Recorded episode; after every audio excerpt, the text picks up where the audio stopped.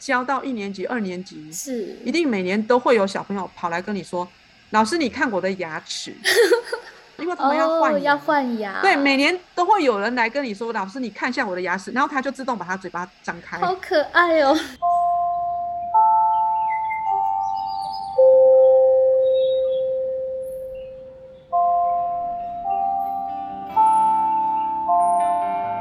导师时间。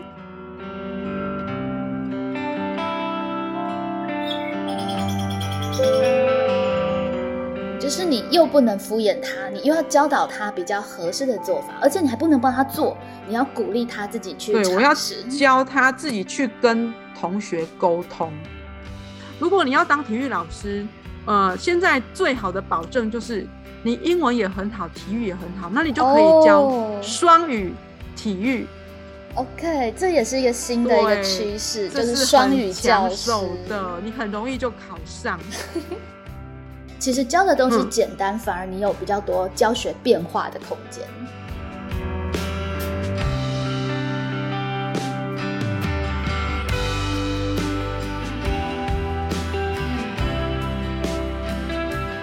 每一段人生说一段故事，好想畅谈的导师时间，想要邀请爸妈来分享自己的生命故事，透过一个又一个平凡而又不平凡的人生故事，我们深入各行各业的细节纹理，一起撰写二十一世纪的职涯图书馆。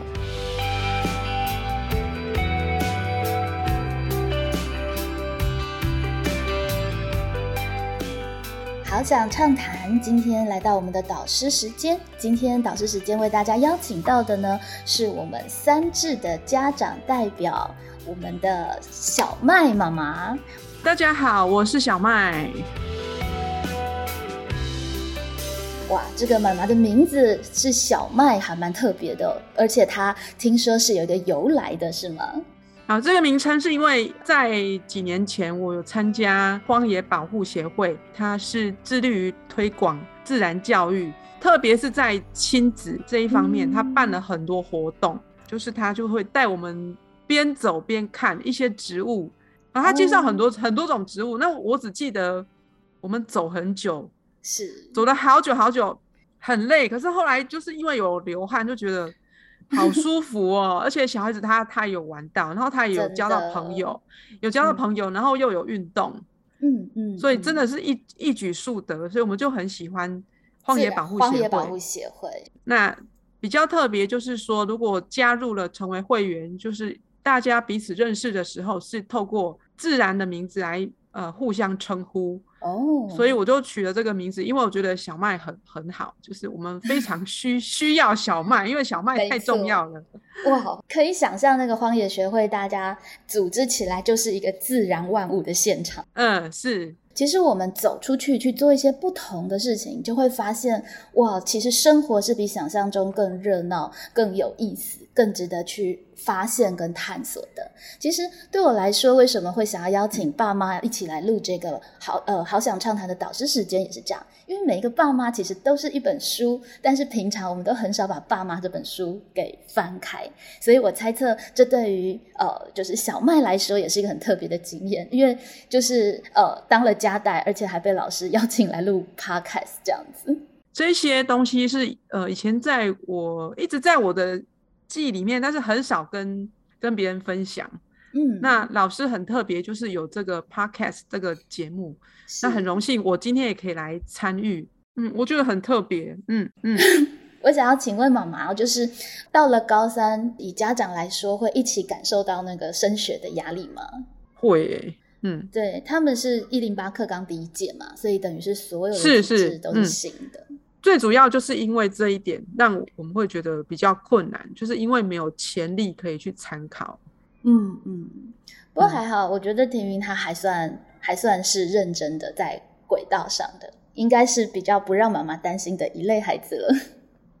他是不太会让我担心啊，只是我觉得也不要太专注在功课上面，因为嗯毕竟不是生活的全部。虽然说现在高三，呃，功课啊成绩很重要，可是就说其他方面也要照顾到，像了身体，嗯，对，我我回想以前我们读书的时候，嗯，没有那么多东西，是，就是很单纯。像他们现在学习很很多元，对评量也很多元，所以跟我们以前二三十年前那个是不能比的，那个是完全不一样。妈妈还记得你自己高中嗯的时候，呃，那个时候的心情跟那时候读书的状况吗？其实那个时候环境是算还蛮封闭，就是整个整个，呃，在学校里面就是念书，嗯，那妈妈校内的活动很少很少，我记得很少。妈妈那个时候觉得自己认真吗？我觉得很认真啊，我们班都很认真，就全部的人都真的就是没有太多大家都是物，对，大家都是一起认真。那其实，其实我们班考得很好的同学有考上师大教育系，嗯嗯，就是在教育学院里面是第一名的。的是系。对，教育学院就是要考教育系。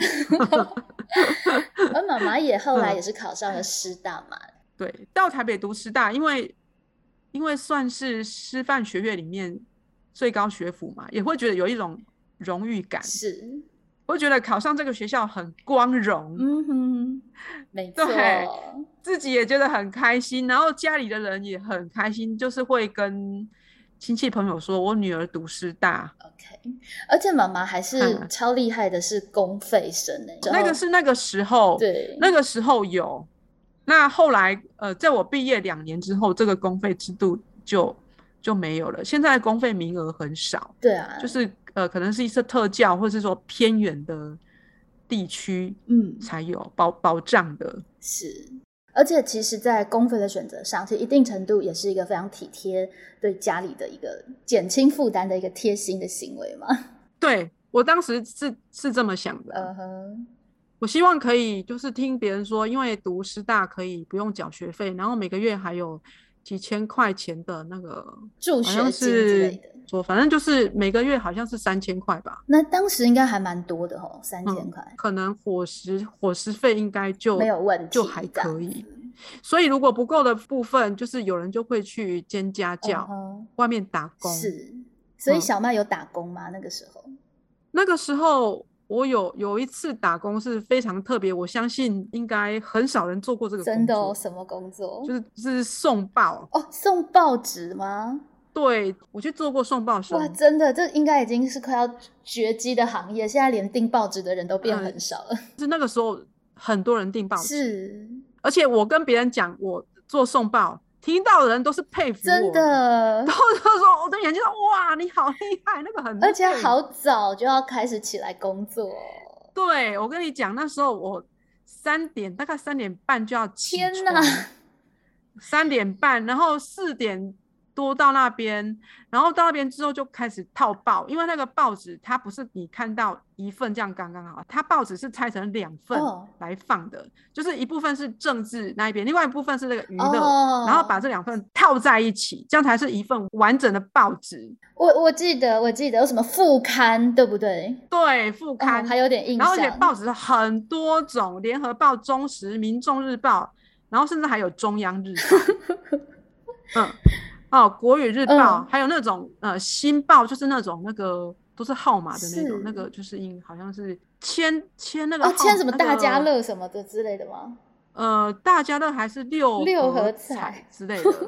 对，它有一个报叫新报，那个新是三个金。哦，那新个报，哇，这个真的对，还有人订那种报纸，那个很少人订。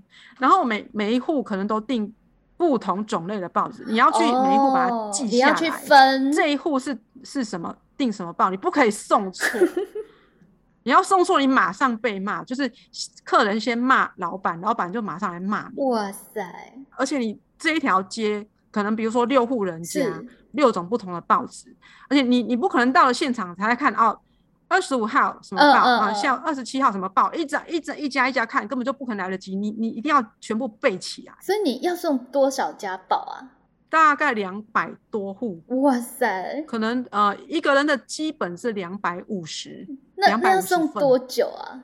嗯，至少五点以前要出发，然后最好是六点半或是六点以前要送完。哇，因为如果你六点以后才还在送的话，那个车流你就没有办法送了。所以你是怎么送的？是呃，一定要自备机车，哦，要自己准备一部机车，然后那个套那个报袋，嗯报袋那个公司会给你，那你就是套好之后就把那个报纸放进去，嗯，那个报袋，然后排好，然后就开始从那个你的路线的第一家开始送，哇，这真的而且那时候都是天黑，天都还没有亮，对啊，好有感觉哦，对，而且下雨，哇，如果下雨，你要把那个报纸把它包好，不可以让它要保护那个报纸这样子，对，因为有的可能是放在外面的信箱，它没有办法完全塞进去，那你可能要用塑胶袋包一下或怎么样。嗯呵呵呵，为什么为什么小妹那时候会想到要做这个工作？因为我那时候就是很笨，我以为很好赚，其实很难 赚。是哦累，死薪资了高吗？，对我有，因为那时候我只有看到说一个月一万五，嗯就是每天他就说呃每天工作三个小时，嗯，可是其实根本就没有那么好，因为如果你超过时间，那个时间也是就是算自自己的时间啊。嗯，不过一万五对打工来说也真算还蛮高的呀。但可是问题是打工有休息，这个送报没有休息，送报是每天，包括那个除夕呀、全年无休吗？对，除非他除非他那天没有出报纸，只有他有出报纸，你就要去。哇塞，所以是没有没有休假，一个月没有休假，一个月三十天。那如果你刚好不能去，你要请别人帮你代班，可是别人那个人他就要送五百多份，那个那个人就会累死了。所以所以尽量不要请而且假，或是说请对，就嗯别人、就是不是在这个行的人，也没有办法马上替你的工作，你不可以随便请同学去工作这样子。呃，一定是同同事同事才能帮你。哇塞，那我我记得那个有有一次就是不知道为什么突然就来了一堆中央日哼报。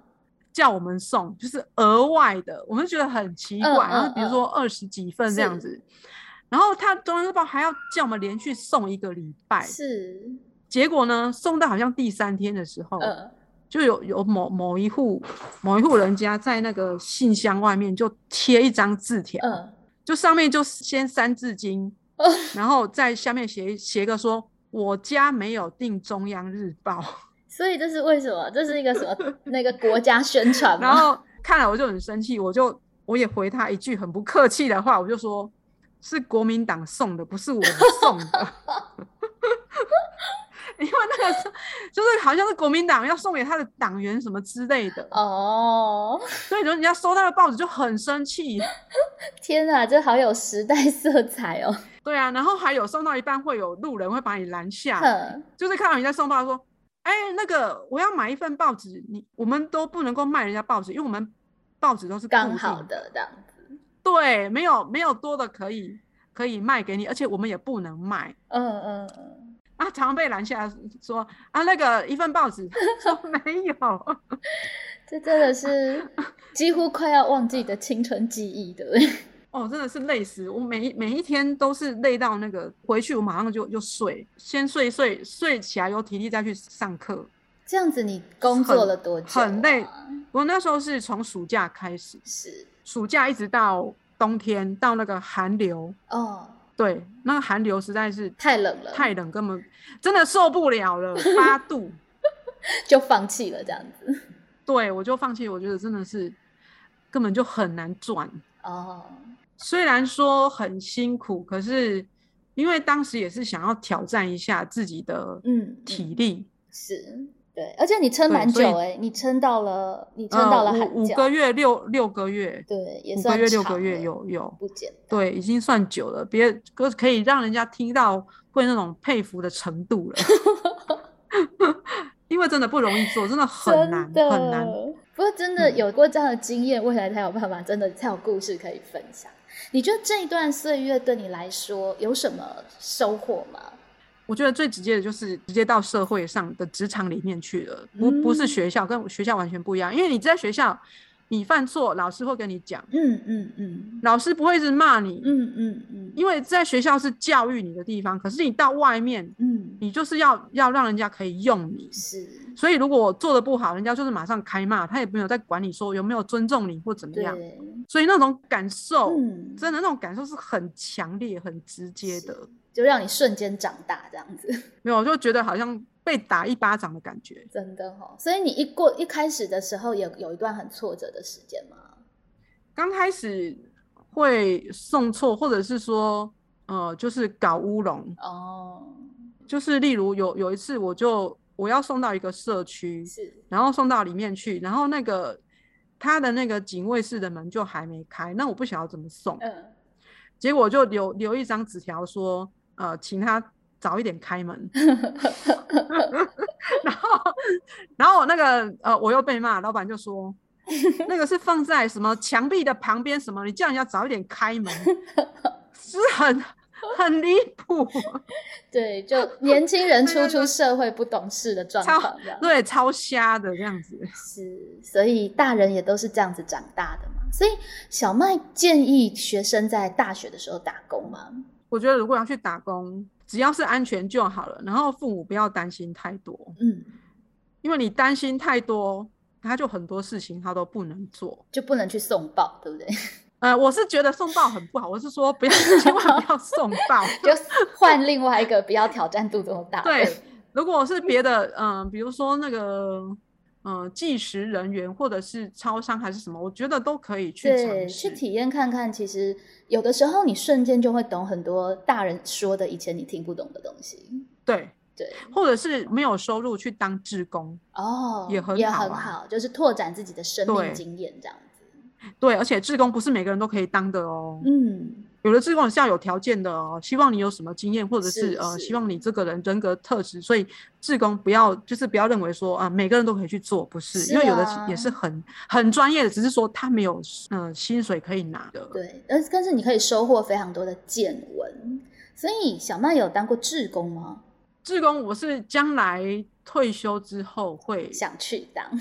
对会想去。那以前大学的时候是参加服务性质的社团，这哦个这个就有一点有像是有点像是。嗯，类似娱乐营这样子，可是是我们是呃都是大学生，是都是志工去那边服务。有啊，我们小时候就是会很崇拜那种队服姐姐啊，应该就是像这大哥哥大姐姐，对对对对对，嘿，是这样子。所以我觉得如果没有工作去当志工，也是一个很好的体验。这些是你从那个书本上就是去念呃没有办法学到的心得经验，对，而且其实从这里很宝贵的。对，从这里也可以看到，其实小麦真的是对小孩是是有一些热情的，从你选择的社团就看出来，嗯，也是同学找去的。你都是被狼造哦。对，没有，因为我觉得我同学真的太重要了。是，就是我们的嗯小麦，其实也是目前在教育界是国小的教师，嗯，我本来是在国中任教，是，这也蛮特别对的，是这个是我比较特别的地方。对，然后转到嗯国小，我在国中教过两年，就是包括实习那一年，然后到了第三年的时候，我就转到国小去了，就到国小了，一直到现在嗯，妈妈在国中的时候是教什么科目的？教公民。公民科。还有英英语，因为我有修英语的学分，是，嘿，英语跟公民我都还有童军，因为童军也是我们系的主修之一，哦，那个时候好像叫嘿公训系嘛，对不对？就现在对，叫公训系。哎，老师你怎么知道？我对啊，我就我知道，就是后来他改成公领系，公民嗯。领导嘛，公民教育与活动领哦领导。公民教育与活动领导，就是我们呃公民科老师的一个主要的科系的来源，这样是是，对。嗯，那妈妈为什么会想要从国中跳到国小呀？那时候因为认识我，就是我先生嘛，然后认识他之后，他就跟我分享他在国小教学的情形，是他都跟我说优点，他没有跟我说缺点。他说他在国小怎么样，就是很很开心啊，然后小孩子就是小孩子很单纯啊，然后哦小朋友小朋友会跟他聊什么，OK，这样子，那听他讲一讲，因为那时候在热恋嘛，就比较没有想那么多。嗯，所以妈妈的故事其实也是跟学生说，有的时候我们现在都跟他们说什么选志愿要想清楚或干嘛，其实有时候也是凭感觉走，对不对？所以那时候其实是非常冲动，没有没有什么理性可言。所以这也是提到，其实如果在抉择的过程当中，其实你没有很特定的目标或想法，你跟对一群还不错的人，也是一个不错的方式。就有时候其实反而现在孩子会太聪明，然后就会什么事情都要用理性去分析清楚。但确实有的时候，其实你就放任自己遇到了什么机缘，遇到了什么机会去尝试。然后转过去了，搞不好你才真的进去了，去参与了，你才发现，哎，这个部分好像，哎，我真的还蛮有兴趣的。就是红兰说的，小事要靠理性，但是大事绝顶的时候，其实你要你要放任一些自己的感性，用你的直觉去判准，这有时候是会蛮准的，只要你够虔诚的话。所以当老师是妈妈，就是从小的志愿吗？从小的志愿呢，就真的是从小，从多小？从国小的时候。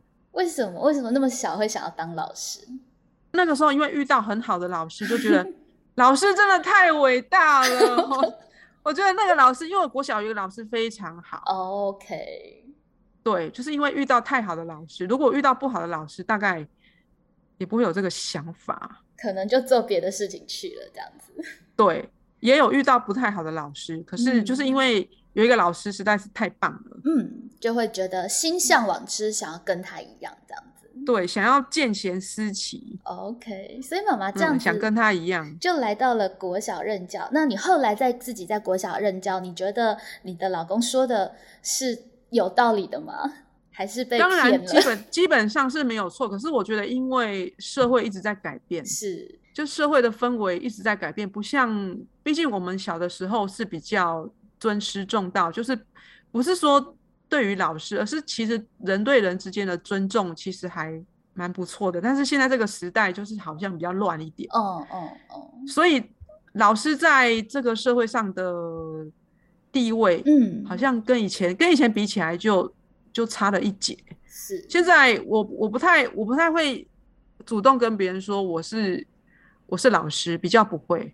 就比较失去像以前那种很崇高的那种感觉，吼。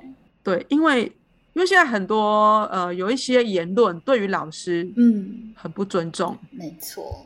好，就是在有一些时候，如果说你听到别人在批评哪一个老师很不好，嗯，那旁边的人就很容易附和说，对啊，我以前我的老师就是怎样怎样怎样，就是很糟糕啊什么的。真的。那其实这可能可能就是只是一两个，就是在。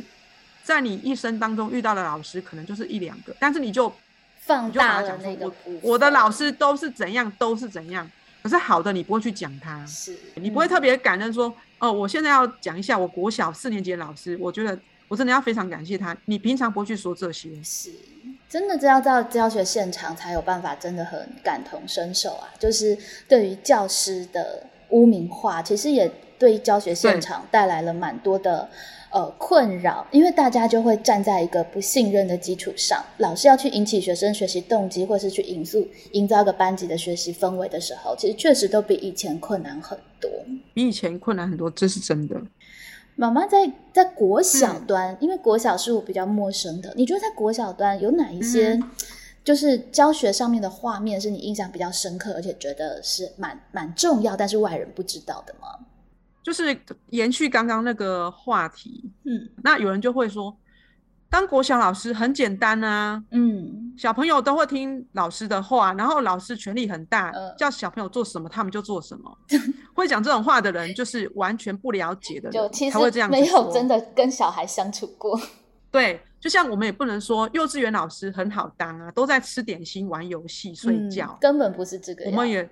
也不能这么说，因为那个只是他看表面而已。没错。如果有一天你真的你不相信我说的话，那你可以到国小去当志工妈妈，可以在早自习的时候，嗯，到班上去说故事，嗯，那说故事说到一半，就小朋友举手说：“你说的这个故事不好听。”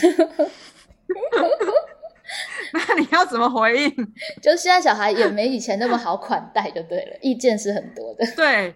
你说小朋友都很乖，很好骗呐？那好，那这个时候你要怎么回应？呃，还还有另另外一个，就是有一个故事妈妈在早自习的时候说故事，说到结束的时候，她就是说，呃故事讲完了，然后那个呃就是因为老师会说要跟故事妈妈说再见，然后再见再见，嗯，结果故事妈妈又就继续好像多说了两句，不晓得是什么，我忘了，因为我是听别的老师说的，呃，就就有一个小孩子就说，不是说要走了吗？怎么还不走？好直率哦。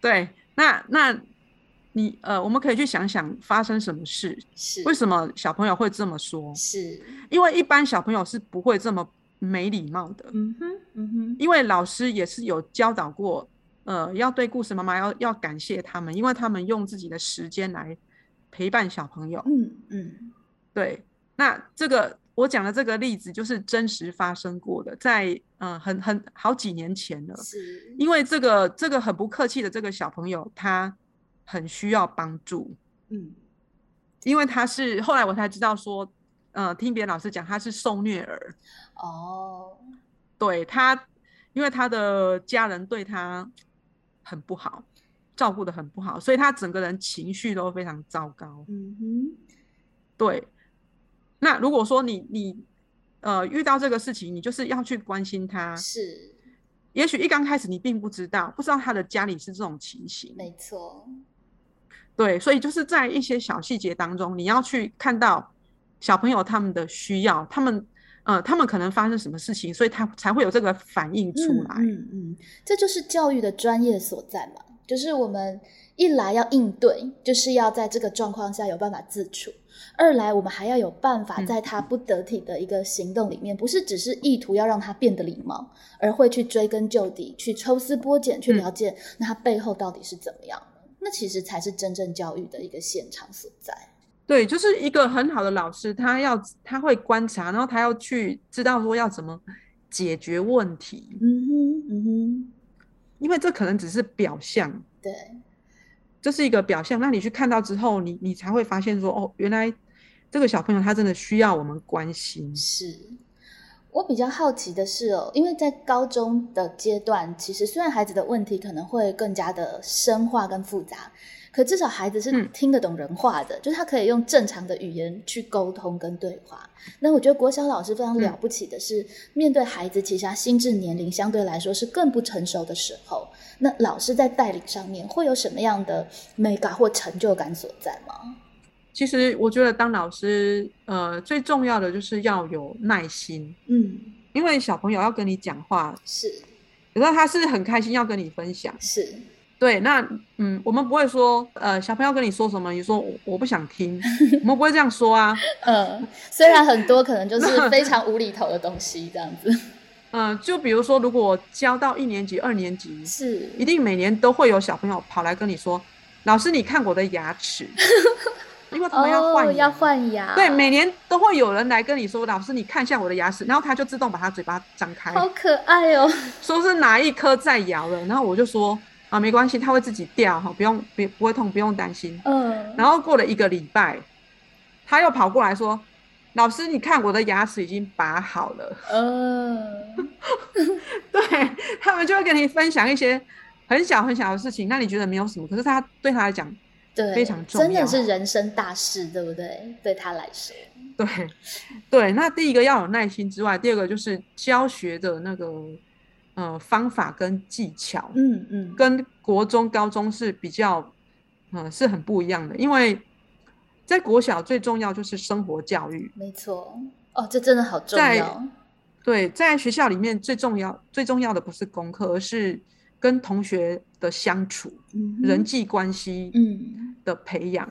因为现在很多小孩子在家里可能是独生子、独生女，那他平常没有跟别人互动的机会，嗯所以到学校就是一个很好的一个学习的场域。嗯，那老师要会去营造一个很好的、很友善的气氛，让小朋友在这个气氛当中可以很自在的学习，然后交朋友。所以就是小曼，你会对你的学生特别要求哪一些，就是你的生活常规的原则吗？或是学习上的要求？因为我在学校，我最主要是科任老师，在国小我是教英语，哦，英语英语的课程。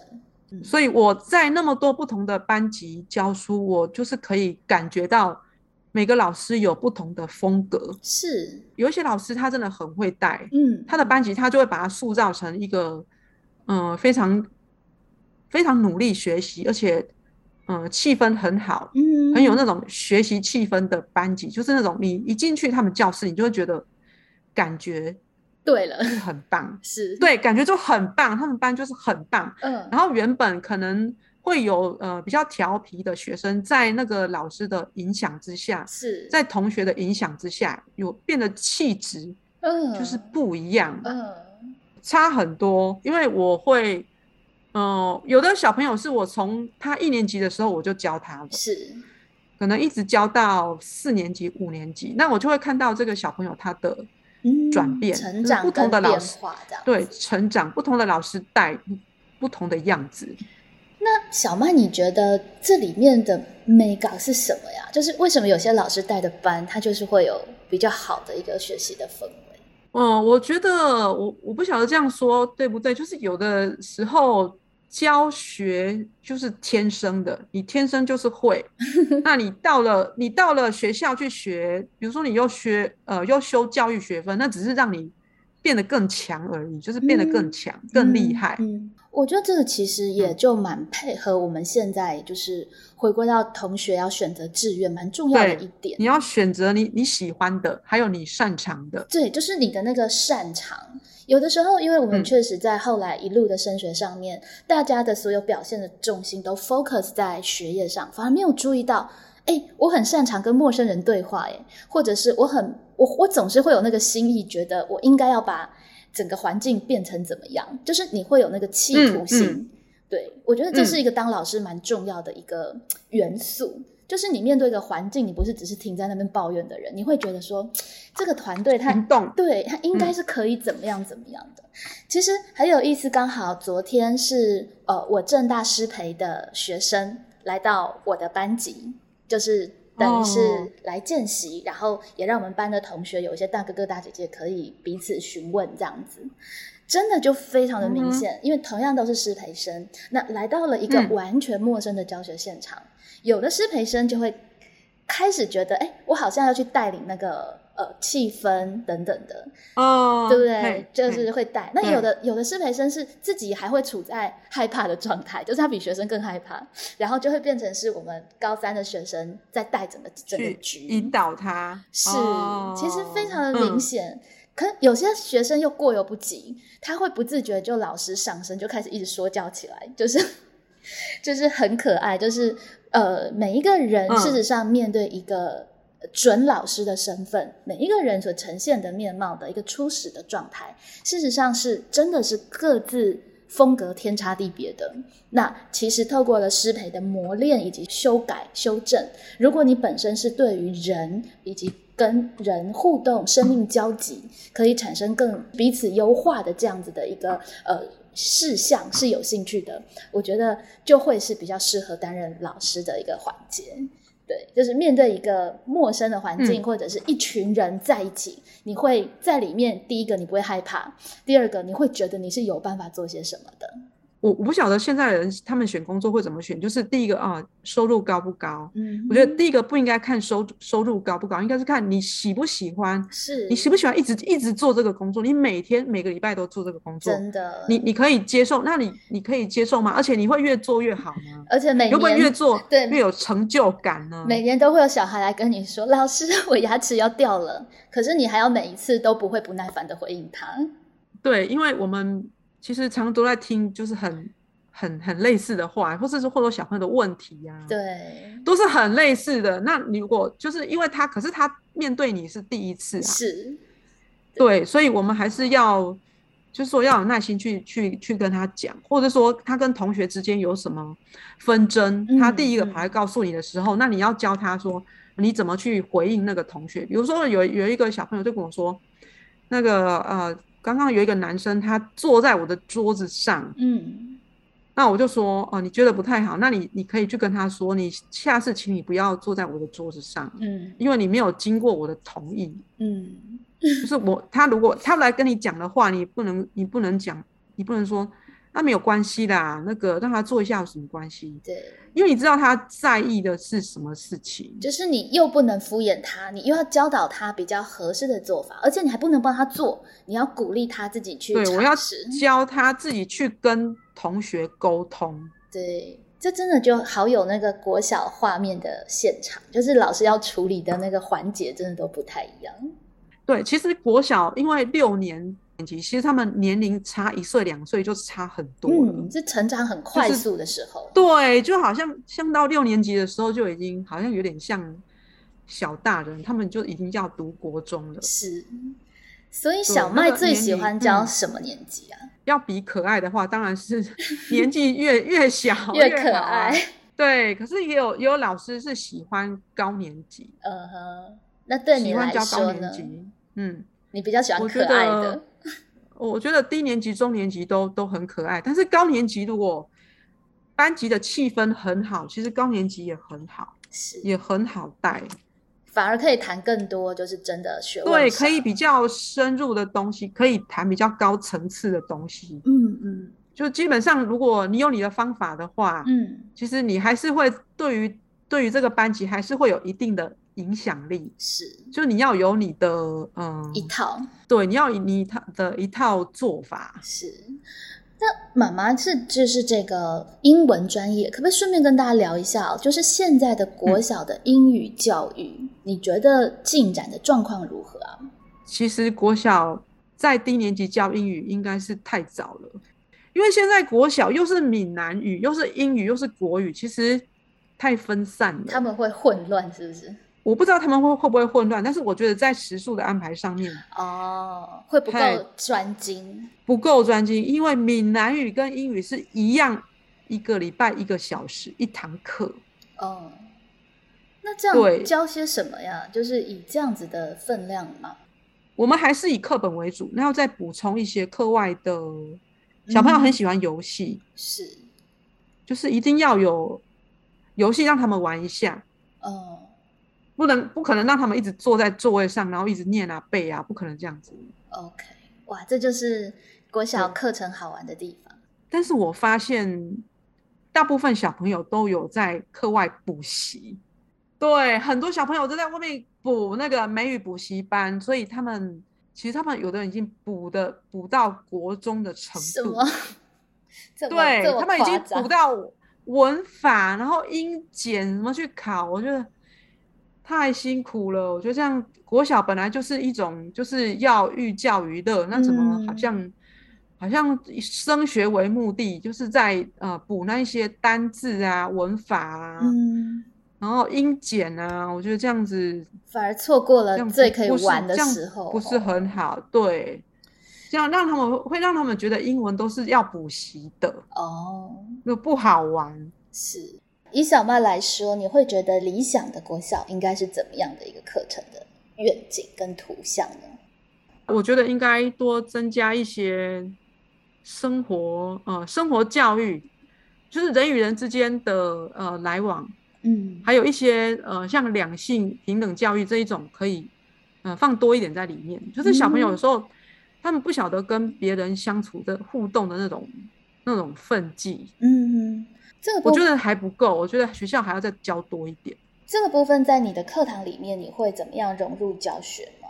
嗯，在英语课，因为每个礼拜一节或两节课，如果说，嗯、那个教的单元有提到的话，我就会在另外再会跟他们跟小跟小朋友谈，那他们也会分享他们遇到的、他们听到的或是遇到的一些事情。OK，我我们学校很注重那个阅读，嗯嗯，对，就是每个礼拜啊都会有一个阅读的时间，然后每个礼拜有一堂课要到图书馆哇，去读自己想要看的书。这很棒哎。那还有，嗯、对，那还有早上，嗯、好像低年级比较多，是那个每个礼拜都会有故事妈妈来说故事。嗯，所以小麦觉得这一些阅读的增加对孩子的学习会有什么样的影响吗？他们会变，他们会很喜欢看书，哦，真的哦，所以他们接受度是高的。因为像，嗯、每每年其实都会有一些经费是拿来购买图书，嗯。比如说有有一套书是每一本都是一个班级的数量，就是这一套书如果是比如说十二本，它那它每每一本都是二十六本、三十本，嗯。所以就班级可以轮读。嗯，它其实也方便老同师去时规划课程，对不对？对，老师也可以，就是这一节课就读这个绘本，那每个人都有一本，嗯哼，嗯就方便教学。然后教完之后还可以再轮到下一班，是，所以在阅读这个方面倒是还蛮不错的。OK，这应该跟我们以前嗯学习经验就是蛮大不一样的一个部分。图书馆它可以在这方面发挥它的功能，就小朋友不用他不用去买很多书，嗯家长不用花那么多钱去买书，可是在这个学校的图书馆里面嗯，可以找到他需要看的书。学生现在去运用图书嗯馆多吗？就是他们会自己主动下课没事去图书馆吗？会会，因为我们图我们学校的图书馆很新、哦，很大、很漂亮，这很那。书也很多。嗯，对对对，会让你就是你经过的时候，你就很想要进去。哇，现在好像越来越多学校其实会嗯往这个方向去努力。对我们景美女中的图书馆也很值得期待。嗯，我我女儿说她很喜欢去图书馆，是，我也因为图书馆会规划很多不同的呃展览主题的一些书，哈，对对对，她会跟我分享。嗯嗯嗯，我也是会尽量抽出时间把孩子就是丢到图书馆里面。哎，我发现其实确实只要把嗯他们带进那个情境，其实阅读就会变成是，而且而且跟考试脱钩，就是其实阅读就会变成是一件相对愉快一点的事情。现在阅读的东西比较多元化，对，就是你也可以看一些呃纯粹让自己开心，但是可能不怎么实用的书，是，这也是一种休闲，也很好啊。对啊，对。嗯，那这这接下来这个阶段，我想要跟请小麦跟嗯大家分享一下。我们刚刚谈的都是学生，我们如果回到老师的生涯来说的话，小麦如果嗯对于未来我们现在高三的孩子在选择志愿，对于国小教师这个部分，如果你要推荐的话，你会怎么跟他们分享你的经验？就是值不值得来担任这个工作啊？你觉得这个工作的呃利弊得失是什么？嗯对，就当初老公说的，有哪一部分是真的，有哪一个部分是要补充说明的呢？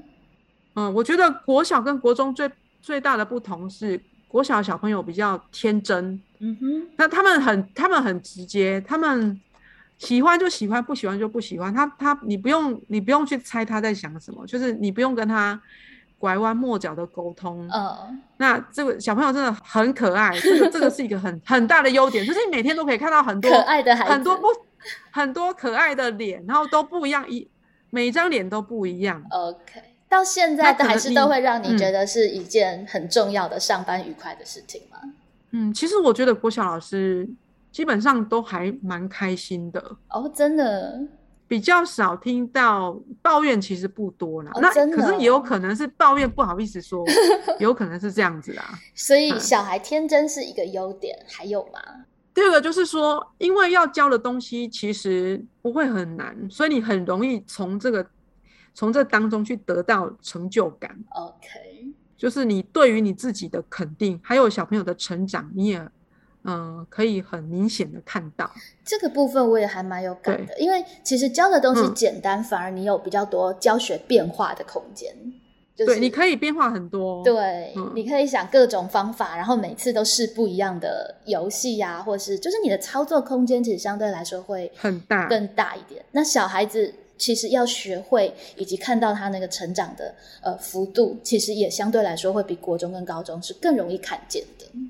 发挥的弹性很大。嗯嗯嗯，那还有，如果有一些比较困难的东西，你也可以用很多东西去呈现出来，是。你或者说你花很多时间去教这个东西，嗯。这个都是可以的，因为老师的教学自主权其实很大，嗯，就是你只要嗯。把这个、这个部分教完，那你要怎么教都可以，没有人会规定你一定要怎么教。是这个，我觉得是担任教师大家可能没有想过的一个优点。我也觉得深深感觉，其实老师基本上是一个独立工作者，就是有一定的程度是这样。对，嗯，对不对？就在你自己的班级里面，其实一定程度你其实是有一个蛮完整的挥洒跟创作的空间。国小、国中、高中可能成就感来源不同，可其实你是有一个创作的空间，那也不太会有什么嗯很明显的上司啊会管你一定要怎么样或者是干嘛。对，有时候教育部法规会烦一点啦，可是也相对来说都会有空间去把它变化成你想要去执行实践的状态。对，因为学科的部分那个分量不会很重，嗯，所以像那如果说要推荐的话，其实我觉得，嗯，如果有兴趣去学，嗯，学艺术方面，哦，我觉得当呃国小的艺术与人文老师很好，嗯嗯，就是艺术、美术、音乐，真的，他可以玩的空间更大。对，可以发挥的更大。他们甚至他们根本他们根本就不需要有课本，是老师可以自己选择自己要教的东西。是没错。另外一个大家都非常喜欢上的课就是体育课。哦，真的。对，所以体育课，如果你要当体育老师，呃，现在最好的保证就是你英文也很好，体育也很好，那你就可以教双语体育。OK，这也是一个新的一个趋势，就是双语教师的，你很容易就考上。因为以后如果要推双语的话，嗯，自然，我我说的自然、音乐、美术、体育这几科都是很需要的，很需要人才。没错，它两个科目的专业其实去连接跟碰撞，你就会产生更多的教学的。教学的可能性，而且其实双语其实有一定的意义，是在于我们也才有办法跟国际上的其他的呃教育团体去交流，比方说国外的县市啊，或是也可以让其他的人更容易知道我们的台湾的一个教学的一个现况。我现在还在认真的练英文，因为倒不是就是上课什么老子、庄子用中文讲比较厉害。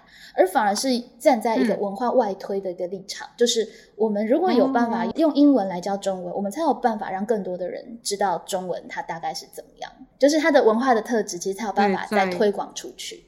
如果我我是有看过以前，嗯，有一个老师，他本身是呃国文系毕业，然后他研究所是读呃英语系，嗯，那他这样子就两两个语言，他他都都有专业了，我觉得这样很好。没错，而且其实它跟华语不一样的是，其实如果确实有办法用英文来谈中文更深的，比方说国高中教材，对，嗯，那可能就又可以更牵涉到，比方说教学方法啊等等的彼此的激荡，就会有更多的跟国外的语文教师的交流的机会。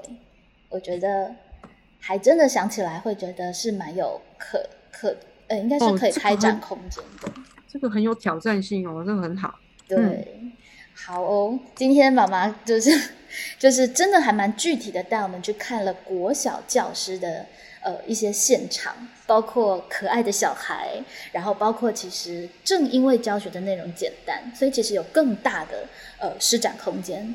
然后呃妈妈也提到了非常重要的一点是，其实如果你有两个专长。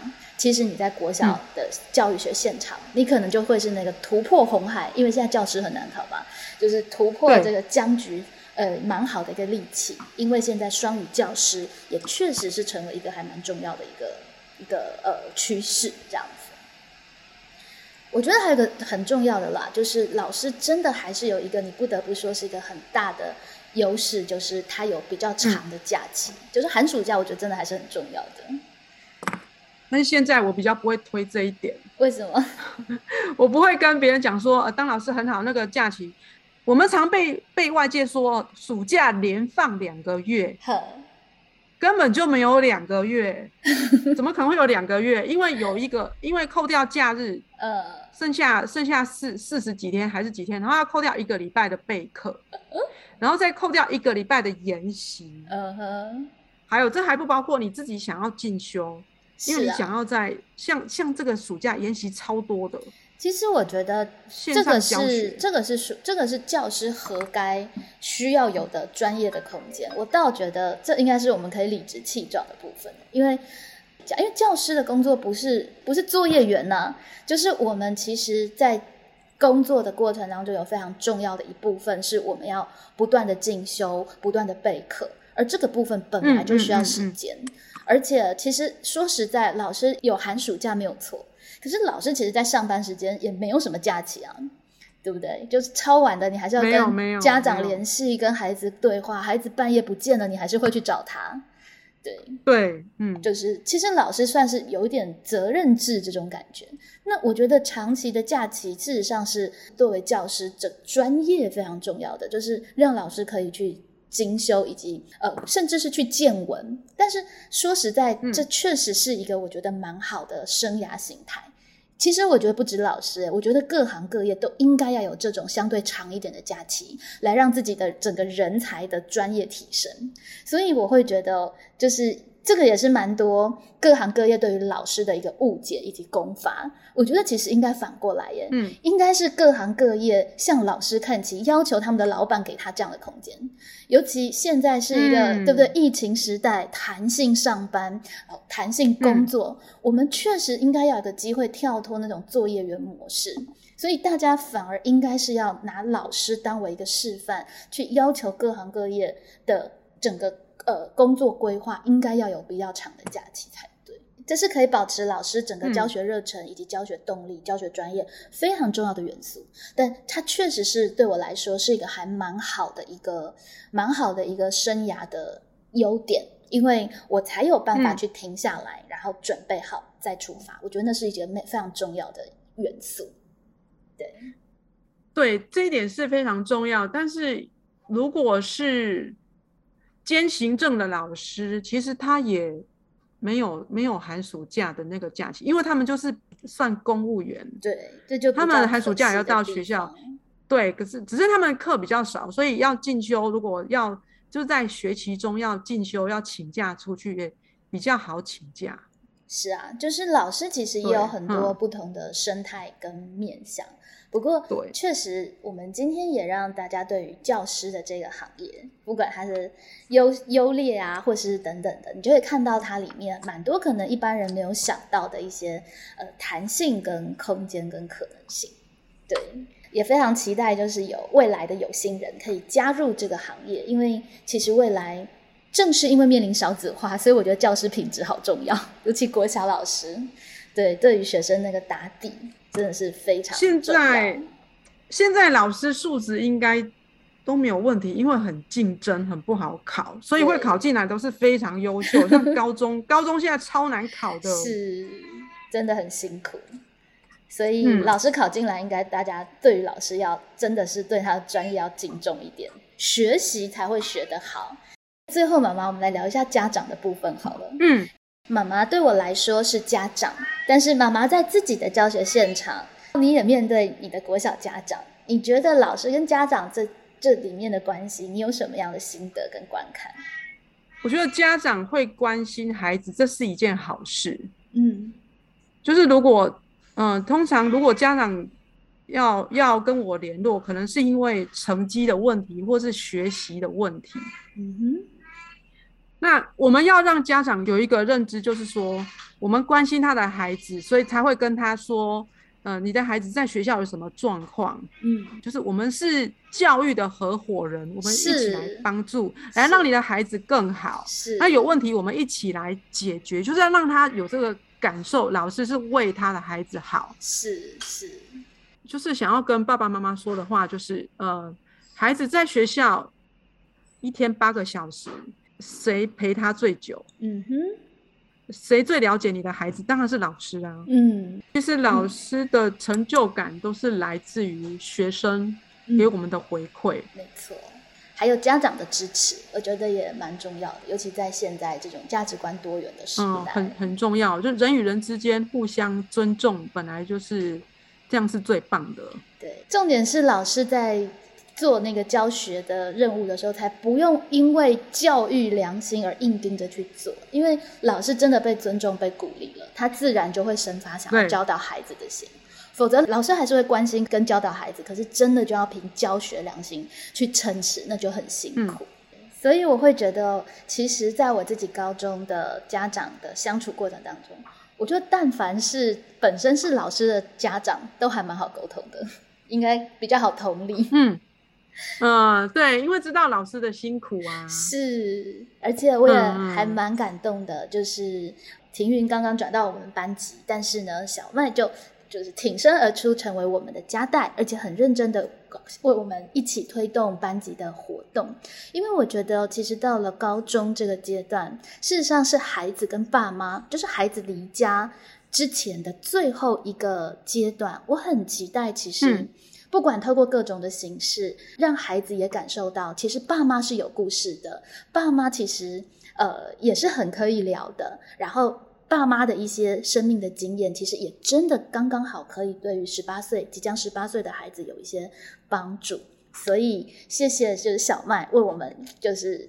挺身而出，而且呢，很大方的就接受了我的邀请，然后来录了我们的 podcast 的节目。未来我们就可以凭这一集，就来邀请更多的三智的爸妈也一起参与我们的节目，然后让孩子们在选择未来的路途的时候，也可以看清楚爸妈其实也是这样子一步一步走过来的。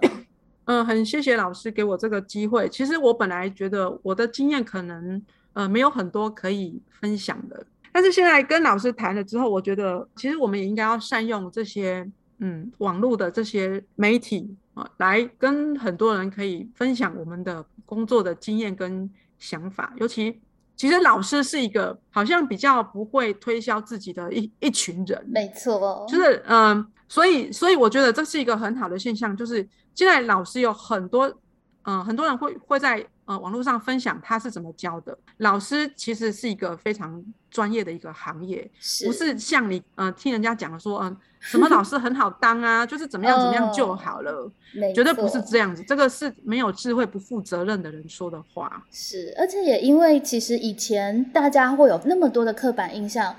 是因为也没有也没有他们也没有更多的细节教学现场的细节可以参照，所以其实蛮鼓励各行各业都可以透过各种的形式来说故事，乃至其实现在你可以看到影视做工的人啊等等的，我们会把各行各业的细节都呈现出来，大家才有办法真的比较可以彼此理解跟同理。我觉得这是我们呃。在这个时代，又有这么方便的媒体，可以好好运用的一个部分。那我们要教孩子们好好的运用时代的资源，我们爸妈跟老师当然也要先身先士卒，先示范给他们。哦，我觉得老师真的很认真，我我很感谢老师，就是在班上办这么多活动。那很可惜，就是在过去一年没有参与到。嗯，也是真的要谢谢爸妈支持了，对，不然的话。对啊，其实，在升学的关口有这么多的活动，跟这么多的、这么多的参与，有的时候，其实如果用传统的升学去思考，就会觉得都是耽误课业。可是，我会觉得，其实现在高三的孩子最重要的就是开眼界，最重要的就是他开始对生活有感，那他的文笔其实才会有温度。他去学各种的古文，他也才知道他跟他的生命中哦，原来有什么人生的况味是可以连接的。好哦，那我们今天的节目就聊到这里，期待以后有机会再聊喽，拜拜，拜拜。